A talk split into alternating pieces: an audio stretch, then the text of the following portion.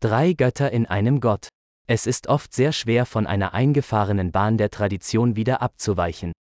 Über das Thema der drei Götter in einem Gott ist allgemein viel zu lesen in langen Artikeln, Broschüren und Büchern. Dieser Artikel hier ist relativ kurz und womöglich sachlich. Er soll den geschätzten Leser bewegen, seine Tradition zu überdenken und zu überprüfen. Um über die S. G. Trinität, das heißt drei Götter in einem Gott zu sprechen, muss erst die Definition dieser Lehre geklärt werden.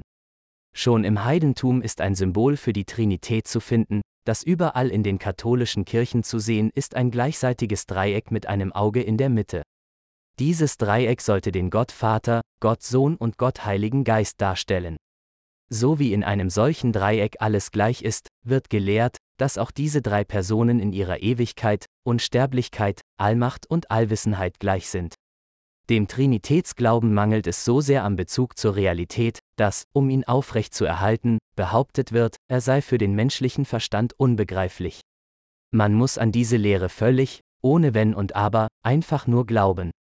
Wenn jedoch dieser eingeforderte Glaube der Bibel und dem Verstand widerspricht, ist es erforderlich, einen solchen Glauben ernst zu überprüfen. Zum ernsthaften Überdenken, wenn laut dieser obigen Lehre der eine Gott in allen Dingen absolut ist, wozu dann noch der zweite und dritte, die auch absolut sind. Weil die Bibel vom Vater und Sohn spricht, gibt es nach dieser Lehre tatsächlich keinen Vater und keinen Sohn. Sie spielen nur eine Rolle, als ob sie diese Person wären. Das heißt, sie spielen ein Theater. Diese Lehre setzt das ganze Evangelium außer Kraft. Man behauptet, dass der Herr Jesus, als er auf Erden war, gleichzeitig voll Gott und voll Mensch war.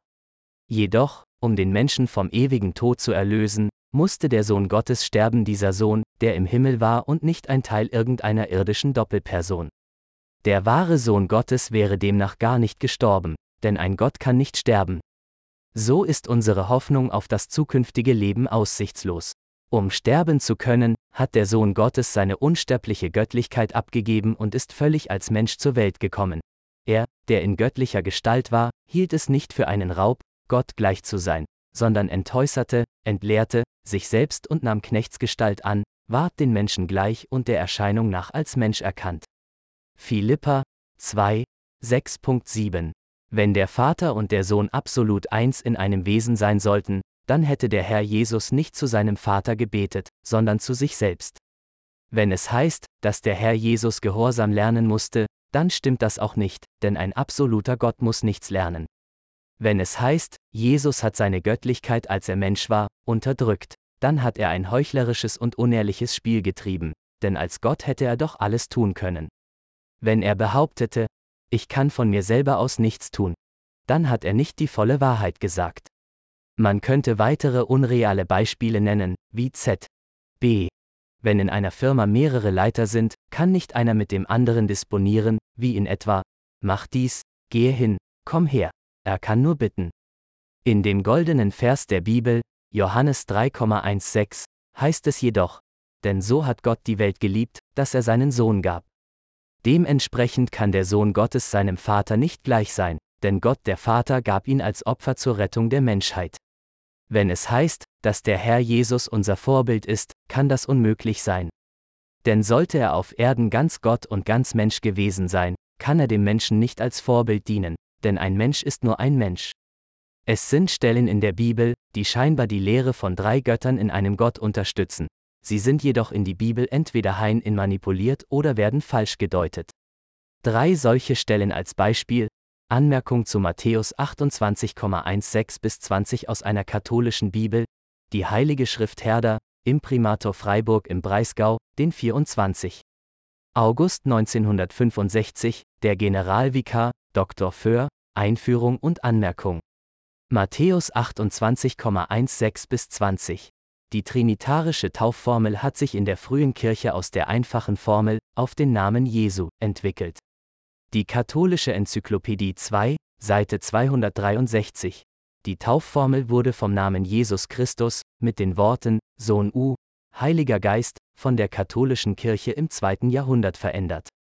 Sollte der Herr Jesus seine Jünger beauftragt haben, Menschen im Namen des Vaters, des Sohnes und des Heiligen Geistes zu taufen, dann haben sie dies ignoriert, denn sie tauften nur auf den Namen Jesu.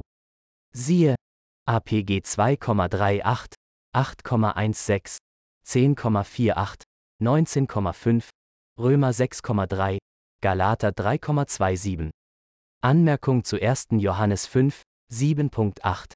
Denn drei legen Zeugnis ab, im Himmel. Der Vater, das Wort und der Heilige Geist, und die drei sind eins. Und drei legen Zeugnis ab, auf Erden, der Geist, das Wasser und das Blut, und diese drei sind vereint. Die eingeklammerten Worte stehen vor dem 15jh. In keiner griechischen Handschrift. Grußworte in überwiegenden NT-Briefen, geschrieben zu der Zeit, in der sich der Herr Jesus bereits im Himmel befand, sprechen eindeutig gegen die Trinitätslehre. Zum Beispiel, an alle Geliebten Gottes und berufenen Heiligen in Rom. Gnade sei mit euch und Friede von Gott, unserem Vater und dem Herrn Jesus Christus. Römer 1,7 Gnade sei mit euch und Friede von Gott, unserem Vater und dem Herrn Jesus Christus. Philippa 1,2 Gnade sei mit euch und Friede von Gott, unserem Vater und dem Herrn Jesus Christus. 1. Thessaloniker 1,1 So haben wir doch nur einen Gott, den Vater, von welchem alle Dinge sind und wir für ihn, und einen Herrn, Jesus Christus, durch welchen alle Dinge sind, und wir durch ihn. 1. Korinther 8,6 SCHL. Der Unterschied ist hier eindeutig, einerseits steht Gott, der Vater, andererseits steht Jesus, der Herr.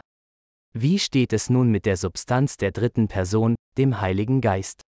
Wenn es heißt, dass der Heilige Geist ausgegossen wurde, dann stimmt es nicht, denn man kann eine Person nicht ausgießen. Auch nicht mit einer Person gesalbt oder erfüllt werden, wie es die folgenden Stellen der Bibel darlegen. Joel 2,28, Titus 3,6, APG 10,38, APG 4,31. Jedes Wesen, ob Gott, der Vater oder sein Sohn, die Engel, Menschen und auch die höher gestufte Rasse von Tieren, haben einen Geist in sich selbst. Nach der Lehre der Trinität hat die Person, Gott der Vater und Gott der Sohn nicht einen eigenen Geist. Der Geist der beiden besteht extra in der Person des Heiligen Geistes.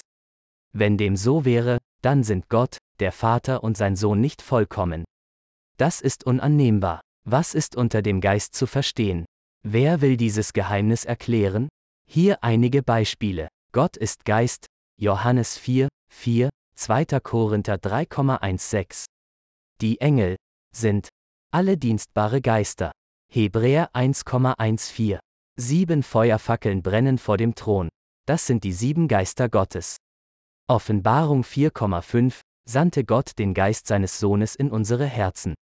Galater 4,6 Die Worte, die ich, Jesus, rede, die sind Geist. Johannes 6,63 Sieben Augen, das sind die sieben Geister Gottes, gesandt in alle Welt. Off 5,6 Ein böser, guter Geist Gottes. 1. Samuel 18,10, Nemia 9,20. Und noch dies. Denn welcher Mensch weiß, was im Menschen ist, als nur der Geist des Menschen, der in ihm ist? So weiß auch niemand, was in Gott ist, als nur der Geist Gottes. 1. Korinther 2,11 SCHL Dieses Dilemma, also, lässt nur eine Möglichkeit zu. Dieser Geist kann keine Person sein, sondern eine Kraft, die aus Gott kommt. Weil aber Gott heilig ist, ist es offensichtlich, dass dieser aus ihm hervorkommende Geist auch heilig ist. Anmerkung zu Römer 8,26 von Professor Abos Padilla. Desgleichen hilft auch der Geist unserer Schwachheit auf. Denn wir wissen nicht, was wir beten sollen, wie sich's gebührt, sondern der Geist selbst hilft, vertritt, uns mit unaussprechlichem Seufzen. In Klammer ist im Griech Grundtext ein Wort, das als Fürsprechen oder helfen zu verstehen ist. Im Kontext ist es richtig, das Wort hilft zu wählen. Vergleiche diesen Text auch mit anderen Übersetzungen, sie unterscheiden sich wesentlich.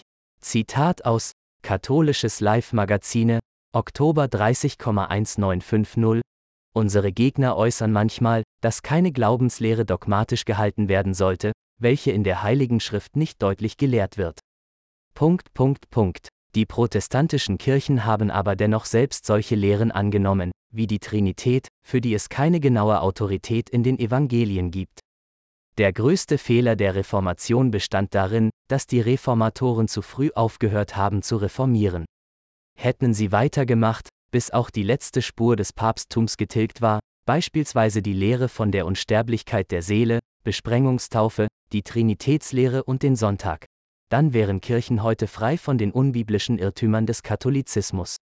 RH 7. Februar 1846 S. 149 Die Geschichte der drei Götter in einem Gott geht weit zurück in die frühe Zeit der christlichen Kirche. Im vierten Jahrhundert hat Kaiser Konstantin der Große eine absolute Gleichheit des Gottvaters und seinen Sohn angeordnet. Das Motiv des Kaisers war folgendes. Er hatte lange Kriege geführt. Die Folgen dieser Kriege waren überall zu sehen. Das Land brauchte dringend Frieden. Obwohl die kriegerischen Auseinandersetzungen vorbei waren, war der notwendige Frieden noch immer nicht da.